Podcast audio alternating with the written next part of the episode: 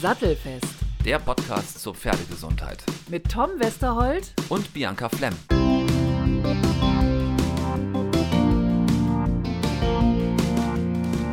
Hallo ihr Lieben zur dritten Folge Sattelfest. Wie angekündigt bleiben wir bei dem wichtigen Thema Westnil-Virus. Die Mückensaison geht jetzt bald los und Oh ja. ja, hast du schon den ersten Mückenstich gehabt? Deswegen habe ich es gerade gesagt. Oh ja, weil ich wirklich den ersten schon habe. Ich hoffe, es war keine Westnilmücke. Äh, Ja, hoffen wir das mal. Du wohnst ja, Ja. Mhm. doch so ein bisschen im Risikogebiet in Berlin. In der vergangenen Folge haben wir über Sarina und ihre Stute Ariel berichtet.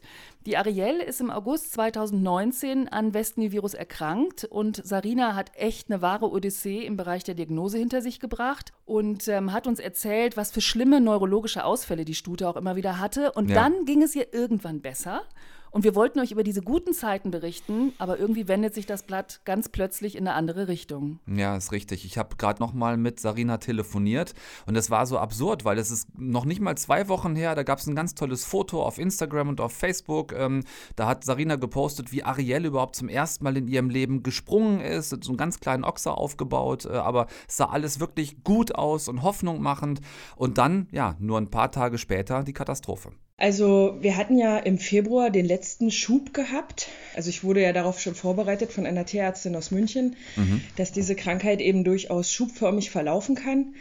Und bis Februar hatten wir jeden Monat einen Schub gehabt. Und seit Februar war aber eben Ruhe, sodass wir wirklich gedacht haben, wir sind über den Berg und alles ist gut. Ich konnte sie wieder antrainieren, das hat sie wirklich super gemacht. Und ähm, vor drei Tagen fiel mir schon auf, dass sie wieder ziemlich verspannt im Rücken ist. Also es hat bei ihr immer so angefangen, dass man das Gefühl hatte, ihr, ihr Rücken zieht sich zusammen, ne? der Kopf wird Richtung Schweif gezogen. So war das Gefühl immer. Und das fing eben auch wieder so an und ich dachte ähm, im ersten Moment noch, okay, das ist jetzt durch das Training. Ne? Vielleicht ist, war es vielleicht für, für sie zu viel. Dass es vielleicht Oder- Muskelverspannungen sind. Genau, genau, genau. Ähm, habe das also erstmal beobachtet und hatte sie dann vorgestern an der Longe gehabt und sie war also sie war so völlig außer sich. Ich habe das erste Mal Probleme gehabt, dass sie wirklich auch mir zugehört hat, dass ich sie ähm, runterbringen konnte. Sie ist erstmal losgerannt wie eine Verrückte. Und ich hatte sie dann wieder beruhigt und normal weitergearbeitet und mit einem Schlag fing sie an zu stolpern und stürzte Mit einem Mal. Mit einem Mal, ohne Vorwarnung. Also ich habe das auch nicht kommen sehen. Das war mit einem Schlag, als würde man ihr von einfach so gegen die Seite fahren und sie würde einfach umkippen hinten. Dass also wirklich die ganze Koordination mit einem Mal weggebrochen ist. Mit, mit einem Mal weg, genau. Ich habe ihr dann wieder hochgeholfen und sie nochmal anlaufen lassen, weil ich mir natürlich auch Sorgen gemacht hatte, dass ihr was passiert sein könnte. So ein Sturz ist ja auch nicht ungefährlich. Ja, schon gar nicht, wenn er so völlig äh, unkontrolliert erfolgt, ne? Genau, genau. Ich dachte erst, gut, vielleicht ist sie gestolpert, ne? Und habe sie dann nochmal eine Runde getrabt und dann ist das nochmal passiert. Und da kam sie schon viel schlechter hoch. Also sie ist dann wie so ins Sitzen gekommen nach dem Sturz und hat einen kurzen Moment gebraucht, um sich zu sammeln und konnte dann erst wieder aufstehen. Und ähm, ich stellte dann am Abend fest, dass sie an allen vier Beinen äh, Gallen entwickelt hat, also Beulen Ja. seitlich äh, an den Beinen und habe mir dann halt doch wirklich Sorgen gemacht. Muss aber zugeben, dass ich auch immer noch nicht ähm, das direkt in den Westnil eingeordnet hatte, weil es eben äh, für uns schon wieder so weit weg war. Seit Februar ne, hatte sie ja gar nichts mehr. Ja. Und ich habe dann nächsten Tag den Tier, also ja genau, nächsten Tag den Tierarzt da gehabt und habe sie vorlaufen lassen und er hat halt ähm, eben gesagt, ja, das ist wieder ein Westnilschub. Und ähm, das Problem an der Sache ist, dass die, die Beulen an den Beinen nicht so richtig dazu passen. Das, wollt, das wollte ich gerade sagen. Da tippt man ja eher auf was anderes wie, weiß ich nicht, vielleicht Borreliose oder irgendwas. Ganz Ähm, genau. Aber Ganz kommt nicht genau. vielleicht auf den Zusammenhang Westnil. Was haben denn die Ärzte, der, der Tierarzt dazu gesagt? Also äh, sie hatte einen Zeckenbiss, den konnten wir nachverfolgen. Und ähm, das Problem ist, dass der Westnil natürlich ihr Immunsystem ziemlich runtergefahren hat. Das habe ich mit äh, Futtermittel und Futtermittelzusätzen äh, immer schon versucht hoch zu pushen, aber dadurch hat so ein Erreger natürlich leicht. Also wir müssen jetzt tatsächlich auch nochmal auf Borreliose testen, weil sie anfällig ähm, für so eine Sachen ist. Borreliose ist ja auch so neurologisch nicht weit weg vom, nicht ganz so weit weg vom Westnil. Ja. Sie wurde damals in der Klinik schon darauf getestet, da war der Test aber negativ. Mhm. Aber wir müssen es jetzt halt nochmal in Betracht ziehen. Ja, und das ist natürlich bei einem Pferd, das sowieso schon durch Westnil neuronal geschädigt ist, ist eine Borreliose Genau. natürlich nochmal ein richtiger Hammer, ne? Genau, genau. Und sie stand, also wir hatten dann ähm, an dem Tag, als der Tierarzt da war, das war ja eher so spontan, ne, weil ich wieder ein böses Bauchgefühl hatte und ich hatte aber schon den Termin für die Hufpflege festgemacht gehabt, weil sie eben auch ähm, wieder überfällig war und wir da echt hinterher sein müssen. Und wir haben diesmal knapp zwei Stunden benötigt, um äh, sie auszuschneiden, weil sie sich kaum halten konnte. Das war wirklich schwierig. Wir konnten sie nicht auf den Hufbock stellen, weil sie diese Dehnungshaltung überhaupt nicht, ähm, also sie konnte nicht loslassen, sie konnte in die Dehnungshaltung nicht gehen und sie konnte es dann eben auch nicht halten. Und ähm, ich habe eine sehr liebe Hufpflegerin, die sich wirklich ganz dolle Zeit genommen hat, sodass wir das mit so wenig Stress wie möglich dann doch noch geschafft haben. Aber abends stand sie halt in der Box und hat mit ihrem Kopf Anlauf genommen und hat ihren Kopf gegen die Boxenwand gehauen. Oh Gott. Also es ist wieder ähm, so, in, in der Intensität hatten wir das lange nicht gehabt. Sie hat auch wieder schwankende Sehleistung. Also es gibt Momente, da kommt sie recht gut klar und dann hat man wieder, stellt man wieder fest, dass sie auf dem rechten Auge kaum was zu sehen scheint. Und ähm, sie hat auch eine, wieder diese atypische Kopfhaltung. Ne? Sie hält den Kopf sehr hoch und hat, also schwenkt den Kopf wie so ein Elefant, wenn man sich das vorstellt, so ein Ja. Elefant, der. Ja. Also es ist kein Weben, weil der ganze, nicht der ganze Körper mitgeht, aber es ist halt beim Laufen der Kopf, den sie nicht richtig gerade halten kann, weil sie versucht, die Welt vernünftig wahrzunehmen und man stellt aber fest, dass es ihr wirklich schwerfällt. Ja. Ich habe auch jetzt vom Tierarzt, wir haben einen sehr kompetenten und guten Tierarzt, und der hat mich jetzt das erste Mal angeguckt und hat halt gemeint, ich soll mir Gedanken darüber machen. Ähm, also sie, die Chance auf Heilung ist jetzt bei null, sie wird also krank bleiben. Und ich soll mir Gedanken darüber machen, wie lange ich das für mich selber auch ertrage, ähm, ihr dabei zuschauen zu können und zu müssen, weil man kann nichts machen. Ja, das ist Also- die Frage, die man sich dann kaum zu stellen traut, ne? Ab einem Genau. gewissen Punkt zu sagen, wenn wir so in Richtung Prognose schauen, nicht heilbar, neuronale Schädigung, eher perspektivisch irgendwann voranschreitend mit der Frage, wie häufig kommen die Schübe, ne? Wie, Genau. wie heftig ist das dann für Ariel? Wie waren jetzt die letzten paar Tage, seit der Schub eingesetzt hat? Ähm, also ich bin jetzt jeden Tag da, weil wir so ausgelösten und nochmal zu den Auslösern ähm, ist höchstwahrscheinlich die Kombination von Fliegen, Sonne und Wind gewesen.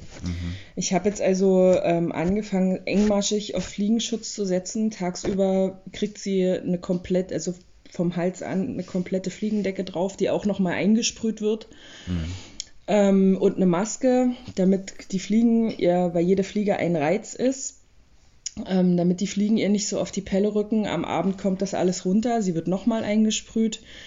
Und ähm, genau, damit, ich habe jetzt auch wieder angefangen, hochdosiert Vitamin B zu füttern, Ja. damit ich die Nerven so ein bisschen auffange. Ähm, ich hatte gestern den Eindruck, es geht ihr schon, schon ein bisschen besser, was das Laufen angeht. Also sie läuft zwar langsam, aber wieder etwas sicherer als vorher Etwas koordinierter. Etwas koordinierter. Das vom Kopf her, das ist immer noch das Gleiche. Ich habe die Erfahrung gemacht, dass so ein Schub so um die anderthalb, zwei Wochen anhält bisher. Und wir haben sie gestern nochmal richtig auf den Kopf gestellt mit unserer Osteopathin. Und nicht, dass sie jetzt noch Schmerzen zusätzlich entwickelt, das wollen Ja. wir natürlich nicht. Ähm, da hatten wir erstmal einen guten Eindruck. Dadurch, dass sie jetzt so lange Ruhe hatte und mir eben auch immer noch zeigt, dass sie kämpfen will. Also das zeigt sie wirklich ganz deutlich. Sie will noch nicht aufgeben. Ja. Und solange die guten Tage noch vorhanden sind und noch länger vorhanden sind als die schlechten, wollen wir versuchen, es so lange wie möglich ja, laufen zu lassen. Aber es ist natürlich sehr ernüchternd, wenn man so einen Rückschlag dann mitmacht. Ja, und wenn man dann noch irgendwann weiß, wir haben es hier mit einer Krankheit zu tun, die so in der Form, wie sie bei Ariel aufgetreten ist, dann auch zumindest nicht heilbar ist, sondern maximal behandelbar ist. Nicht mal das. Ja, Also wir können wirklich gar nichts tun. Äh, Wir wollen ähm, nochmal Entzündungshemmer versuchen. Aber viel mehr können wir gar nicht machen. Also es ist nichts, nichts, womit ich ihr wirklich helfen kann. Ich kann immer nur gucken, ne, mit dem Vitamin B, dass es sich noch mehr Schaden nimmt, als eh schon ja. vorhanden ist in ihrem Kopf.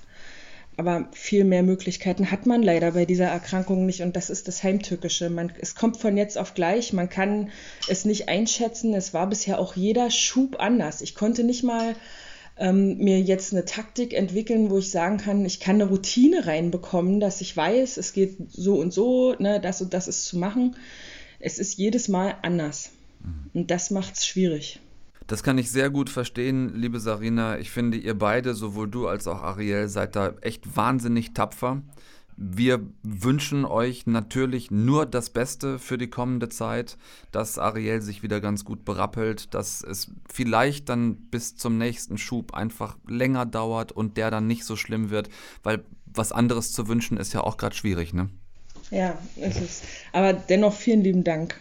Wir geben weiterhin unser Bestes es ist einfach wirklich so schlimm. Also für Mensch und Tier und es tut einem so leid, finde ich. Mhm, ja, und es ist ja wirklich nicht nur das Leid des Tieres, sondern es ist ja auch die zeitliche und finanzielle Aufwendung, die man da noch hinter sitzen ja, hat. Ne? Total. Ne? Ja, also Sarina hat inzwischen schon über 6000 Euro auf der Tierarztrechnung Uhr stehen. Mhm.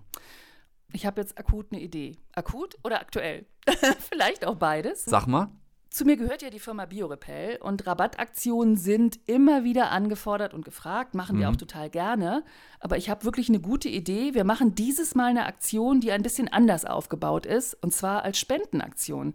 Wir könnten im Mai einfach einen Ariel-Tag über BioRepel laufen lassen und 15 Prozent des gesamten Erlöses, den wir an dem Tag einfahren, geben wir an die Sarina, damit sie das in die Therapie von der Ariel stecken kann. Finde ich eine super Idee. Finde ich super gut. Das ist jetzt null abgesprochen. Das ist jetzt gerade, entsteht diese Idee in meinem Kopf. Und, super. Ähm, ich glaube, wir können der Sarina und auch der Ariel vielleicht damit so ein bisschen helfen, um den Druck da so ein bisschen rauszunehmen, den die Sarina echt auch jeden Tag zeitlich und finanziell irgendwie inzwischen hat. Ach super, das wird sie, wird sie wahnsinnig freuen. Es zeigt vor allen Dingen auch wieder mal, wie wichtig letzten Endes das Impfen ist ist, jetzt mal ganz abgesehen von der Gesundheit unserer Pferde, die uns wichtig ist, mhm. einfach so dieses Kostenverhältnis Impfung zu Erkrankung, Kosten, die entstehen können. Ähm, du hast da, Bianca, einen super spannenden Immunologen gefunden, der das mal zum einen sehr genau, aber vor allem auch super verständlich erklären kann. Ja, genau. Das ist der Professor Hans-Joachim Schubert äh, von der Tierärztlichen Hochschule in Hannover. Der ist Immunologe, den kenne ich jetzt schon ein paar Jahre und ich habe ihn jetzt auch noch mal angesprochen, habe gesagt, ob er Zeit hat, uns noch mal was über die Immunologie in der Impfung zu erklären. Und meine erste Frage an ihn war, das ist immer wieder Thema und es gibt immer, immer wieder so viele Fragen dazu, auch nach unserem vergangenen Podcast. Was ist denn der Unterschied zwischen einem Lebend- und einem Totimpfstoff? Nun ja, der Totimpfstoff beinhaltet einen entweder abgetöteten Erreger, oder er enthält nur Teile des Erregers. Diese Stoffe, die man dann injiziert, können sich im Wirt oder im Pferd in diesem Fall nicht vermehren. Der Lebendimpfstoff hingegen enthält Viren oder Bakterien, wir bleiben jetzt mal bei Viren, die sich im Wirt, nachdem sie reingespritzt wurden, tatsächlich vermehren können. Das ist der wesentliche Unterschied. Und was sagen Sie, wirkt besser, ein Lebend- oder ein Totimpfstoff? Gibt es da irgendwie eine, äh, dass man sagen kann, das ist besser fürs Pferd oder das ist schlechter fürs Pferd oder der wirkt besser oder der wirkt schlechter? Also das ist je nach Erreger, je nach Krankheit sehr, sehr unterschiedlich. Es gibt allerdings so eine Daumenregel in der Immunologie, die besagt, dass Lebendimpfstoffe in der Regel etwas besser sind als Totimpfstoffe. Man sagt, äh, der Impfschutz hält länger. Man sagt, dass die induzierten Antikörper oder andere Dinge im Immunsystem stärker induziert werden. Man sagt, dass das immunologische Gedächtnis besser induziert wird. Das wären zusammengefasst die Vorteile von Lebenderregern. Gleichwohl haben sie auch Nachteile. Ne? Man hat immer die Gefahr, dass dieser Lebenderreger eine Krankheit induziert, weil es sich eben noch um lebende Erreger handelt, was bei den Totimpfstoffen im Gegenzug nicht der Fall ist. Was passiert denn eigentlich ganz genau im Immunsystem, wenn ich impfe? Ich mache es mal am Beispiel eines Totimpfstoffes. Wir haben einen Erreger, wir haben ihn abgetötet, Wir haben ihn vielleicht in seine Untereinheiten zerteilt. Ich mische das jetzt zusammen mit bestimmten Zusatzstoffen, die werden nochmal wichtig später, ziehe das in eine Spritze auf und injiziere das in den Muskel eines Pferdes. So, das erste, was passiert, dass bestimmte Zellen des Immunsystems dieses Gemisch oder diesen Impfstoff aufnehmen, die fressen den, die verdauen den und dann zeigen sie an ihrer Oberfläche Teile dessen, was sie aufgenommen haben. Guck mal, das habe ich gefressen. Jetzt gehen die zusammen mit dem, was sie aufgenommen haben und oben an der Oberfläche zeigen, in die Versammlungsstätte von Immunzellen, den Lymphknoten, und dort zeigen sie ganz bestimmten Typen oder Zelltypen des Immunsystems das, was sie aufgenommen haben. Das sind einmal die T-Zellen, die erkennen das. Es sind naive Zellen, die haben das noch nie gesehen. Plötzlich sehen sie, oh ja, das erkenne ich. Sie fangen an, sich zu teilen, zu vermehren. Und jetzt werden aus diesen Zellen solche, die anderen helfen können, sich weiterzuentwickeln. Wir brauchen beispielsweise die T-Zellen, damit sie später anderen Zellen wie den B-Zellen helfen können, zu solchen Zellen zu werden, die Antikörper produzieren. Und das ist zusammengefasst die ganze Geschichte. Jetzt ist es so, dass viele Pferde nach Impfung sogenannte Impfreaktionen zeigen. Das heißt, die sind matt, die bekommen erhöhte Temperatur. Viele Pferde sind sogar lahm, die können kaum noch laufen. Wie kommt das zustande? Das sind natürlich extreme Reaktionen. Also wenn sich das klinisch äußert in, in Lahmheit, ähm, dann würde ich sagen, dass die Reaktion auf den Impfstoff überschießend war. Wenn ein Pferd vielleicht nur eine leichte Temperaturerhöhung zeigt, Klammer auf, Fieber, wobei ich betone, es sind meistens nur leichte Temperaturerhöhungen, dann heißt das übersetzt eigentlich nur, dass das Immunsystem sich mit dem Impfstoff intensiv auseinandergesetzt hat. Ich sprach eingangs davon, dass die Zellen, dass bestimmte Zellen diesen Impfstoff aufnehmen, zusammen mit den Zusatzstoffen, denen man dem Impfstoff beimischt. Und diese Zusatzstoffe, die stimulieren diese Zellen und die machen dann als Antwort auf diese Stimulation Botenstoffe, die zum Gehirn gehen und dort beispielsweise die Temperatur hochsetzen, um es mal vereinfacht zu formulieren. Also eine Impfreaktion ist per se nichts Schlechtes. Auch etwas, das ich dann am Tier sehe, eine leichte Schwellung oder eine leichte Temperaturerhöhung, sagt mir im Prinzip nur, das Pferd hat sich mit dem Impfstoff tatsächlich auseinandergesetzt und damit wächst die Chance, dass der Impfstoff auch das induziert, was ich letztlich möchte. Heißt aber im Umkehrschluss nicht, wenn mein Pferd keine Reaktion zeigt, dass der Impfstoff nicht gewirkt hat, oder? Nein, nicht unbedingt. Da reagieren Individuen, wie der Name schon sagt, höchst unterschiedlich. Kann ich denn das Immunsystem auf eine Impfung vorbereiten? Oh, das ist eine sehr gute Frage. Hm, also vorbereiten würde bedeuten, ich bringe das Pferd in ein Stadium, in dem es auf den Impfstoff am besten oder am richtigsten reagiert. Auch wenn das jetzt schlechtes Deutsch ist, die Betonung liegt auf richtig reagieren. Es müssen die richtigen Schalter gedrückt werden, damit alles passend zusammenspielt und ich letztlich die richtigen Antikörper habe, die richtigen T-Zellen, die infizierte Zellen töten können, etc. etc. So. Das schafft ein Tier, wenn es zum Zeitpunkt der Impfung in einem perfekten Gleichgewicht ist. Ganz einfach würde ich so formulieren, dass ein Pferd, so steht es im Prinzip auch in jedem Impfbeipackzettel, gesund sein soll. Im Umkehrschluss heißt das, ein Pferd, das Schmerzen hat, vielleicht aufgrund einer anderen Infektion äh, leichtes Fieber hat, ein Pferd, das mh, hm, wahnsinnig nervös ist, also von bestimmten Neuromediatoren durchflutet wird, das wird auf eine Impfung falsch reagieren oder nicht angemessen reagieren.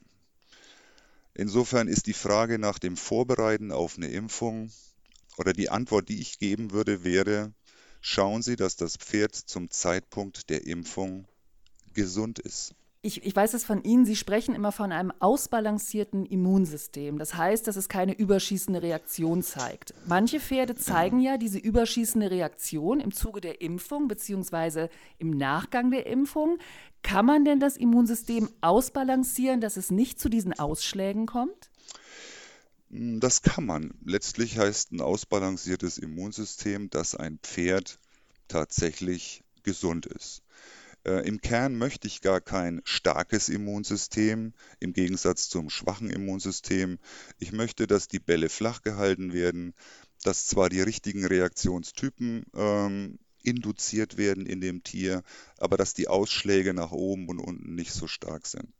Wenn man sich jetzt im Umkehrschluss fragt, was wären denn die wesentlichen Stellschrauben, dann endet man an ganz banalen Dingen wie einer angemessenen Fütterung, einer angemessenen Haltung, ähm, die Luftqualität, ähm, die Wasserversorgung etc. etc. All das trägt dazu bei, dass die, dass die Zellen, die das Immunsystem ausmachen, richtig auf einen Reiz, wie beispielsweise eine Impfung oder eine Infektion, dann reagieren. Heißt das, dass die Darmgesundheit eine große Rolle spielt beim Immunsystem? Absolut. Darmgesundheit heißt, das Pferd wird richtig ernährt. Darmgesundheit heißt, wegen dieser angemessenen, richtigen Ernährung habe ich eine optimale Zusammensetzung der normalen Darmflora. Und diese normale Darmflora, das hat man in den letzten Jahren immer deutlicher gesehen, steuert nicht nur, was im Darmimmunsystem passiert, sondern steuert auch alles Mögliche, was in der Peripherie im Rest vom Körper passiert, also in der Lunge, in der Muskulatur, in den Gelenken und so weiter. Überspitzt formuliert, Gesundheit beginnt tatsächlich im Darm. Warum muss man denn eigentlich nachimpfen? Also ich impfe, die Antikörper werden gebildet und dann fallen die irgendwann wieder ab. Wieso muss ich nachimpfen und wieso fallen diese Antikörper ab? Hm. Die Nachimpfung, das sind jetzt zwei verschiedene Aspekte. Einmal geht es um die sogenannte Grundimmunisierung, wo ich meistens in Abstand von zwei, drei Wochen ein Tier impfe. Das macht man, damit sogenannte Gedächtniszellen entstehen oder stärker entstehen, ähm, als wenn ich jetzt nur einmal impfen würde. Ich erzeuge also durch die erste Nachimpfung ein immunologisches Gedächtnis. So, wenn ich das mache, dann sehe ich, wenn ich jetzt Antikörper prüfe, dass Antikörperspiegel steigen. Ich kann die jetzt eine Zeit lang nachweisen und irgendwann gehen die auch wieder runter. Das ist ein ganz natürlicher Prozess, ein energiesparender Prozess. Wieso soll der Körper Antikörper produzieren, wenn das Antigen oder der Erreger überhaupt nicht da ist. Also jeder Antikörperspiegel geht irgendwann wieder runter. Jetzt ist es aber in der Diagnostik der einzige Parameter, der leicht zu bestimmen ist und mir sagt, ob noch so etwas wie Immunität da ist. Es ist wirklich nur ein Parameter. Wenn er nicht mehr da ist, wenn ich den nicht mehr messen kann, dann impfe ich nach, aktiviere dadurch die Gedächtniszellen und das führt wiederum zu einem Anstieg äh, beispielsweise der Antikörper im Serum.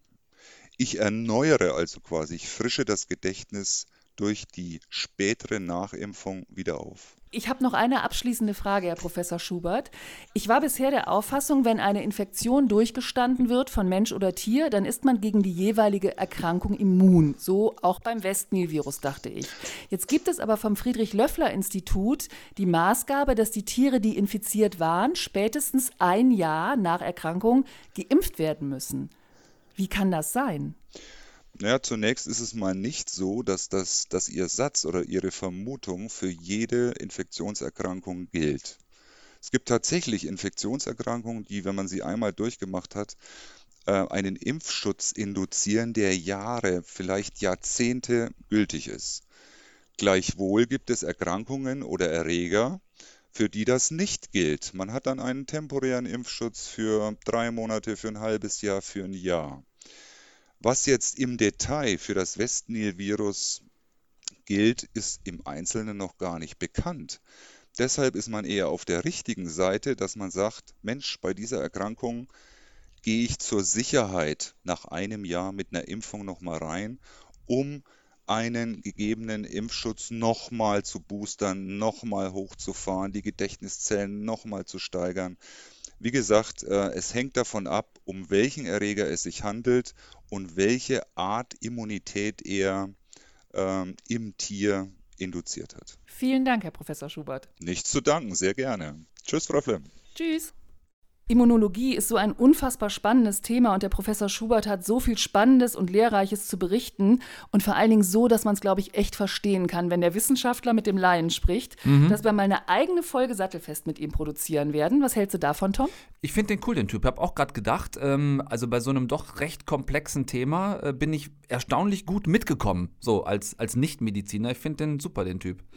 Im Moment und für heute sind wir noch zumindest vorerst letztes Mal beim West-Nil-Virus ganz speziell, wollen da auch noch bleiben für einen Moment. Äh, beim West-Nil-Virus und der großen Gefahr, die davon ausgeht, wenn man eben nicht impft, zumindest wenn man das nicht in den Risikogebieten tut. Darüber haben wir letztes Mal in der zweiten Folge schon mit Bea in der Nähe von Leipzig gesprochen und in dem Stall steht auch Debbie mit ihren beiden Pferden. Da war die erste Impfung in der Grundimmunisierung zumindest erstmal nicht ganz so komplikationsfrei, hat sie dir erzählt. Bei äh, meiner Einstute war eben das Problem, dass die, also am Tag danach war alles super und an dem Tag drauf hat sie dann am Hals, wir haben extra am Hals impfen lassen, eine ziemlich große Beule gehabt. Und es war so schlimm, dass sie sich da auch überhaupt nicht hat anfassen lassen. Sie hatte da wirklich Schmerzen, also ich konnte da gar nicht in die Nähe. Und es war eben auch so, dass sie nicht mehr vom Boden fressen konnte. Also sie konnte den Hals eben auch kaum bewegen. Und da habe ich sie dann eine ganze Weile eigentlich in Ruhe gelassen, bestimmt eine Woche, bis das wirklich wieder ganz weg war. Ich konnte sie auch nicht reiten, auch nicht longieren, weil sie ja eben ihren Hals gar nicht bewegen konnte. Und ja, nach der Woche wurde es dann besser mit einem Mal und dann war auch alles wieder ganz normal. Bei den anderen Pferden, die wir hatten, die hatten auch alle eine kleine Beule, ganz klein, aber überhaupt nicht schlimm und die konnten wir auch alle reiten. Da ist eigentlich kaum was aufgetreten. Die hatten weniger Probleme. Und du hast dann natürlich die zweite Impfung gemacht, um die Grundimmunisierung abzuschließen. Das ist ja ungefähr drei bis vier Wochen später. Hast du die Stute denn dann irgendwie vorbereitet auf die Zweitimpfung?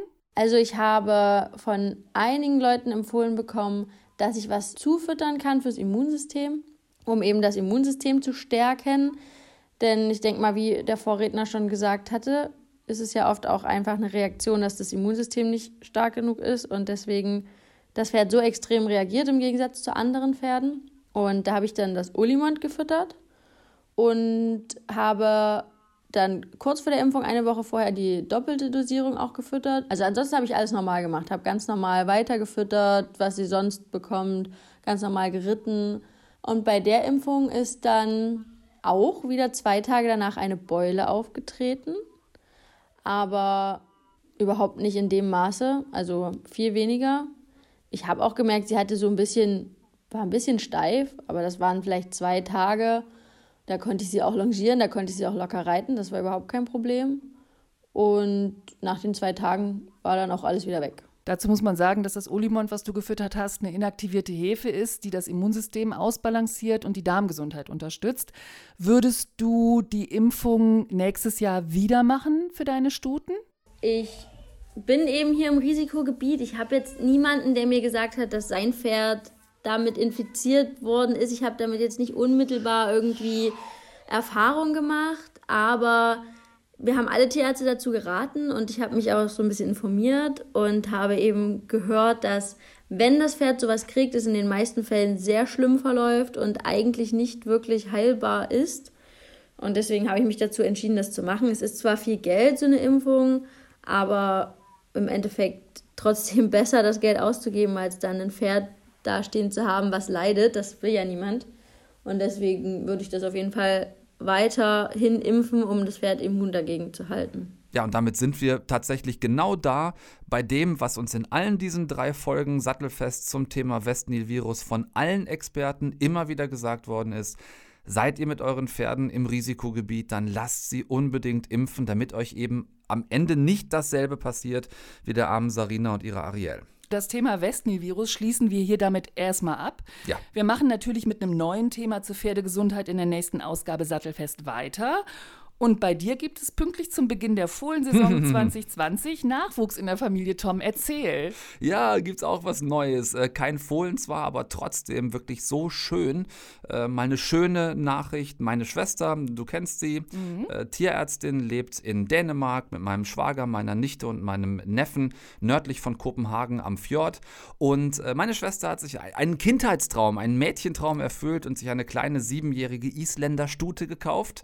FIFA heißt heißt sie. Ähm, ganz süß, äh, hellbraun. FIFA, hm, genau. F-I-F-A? Genau, FIFA. Hm? Okay, mal sehen, was das von oben ist. ja, genau. Ich bin auch einigermaßen interessiert, äh, wie, wie geschickt sie am Ball ist, äh, ob, sie, ob sie gut kicken kann. Nein, ich kann es wirklich nicht erwarten, sie kennenzulernen, wenn das Corona-mäßig wieder erlaubt ist. Äh, und die beiden, also sowohl meine Schwester als auch die kleine FIFA, werden wir sicher in einer der nächsten Folgen hier auch mal kennenlernen. Und darauf freue ich mich schon wirklich total. Ich freue mich sehr, wenn wir ganz bald Tina und auch FIFA hier im Podcast begrüßen können. Mhm. Dafür ist aber bis heute Lass ich drin, klingt gut. Dafür ist aber heute bäh.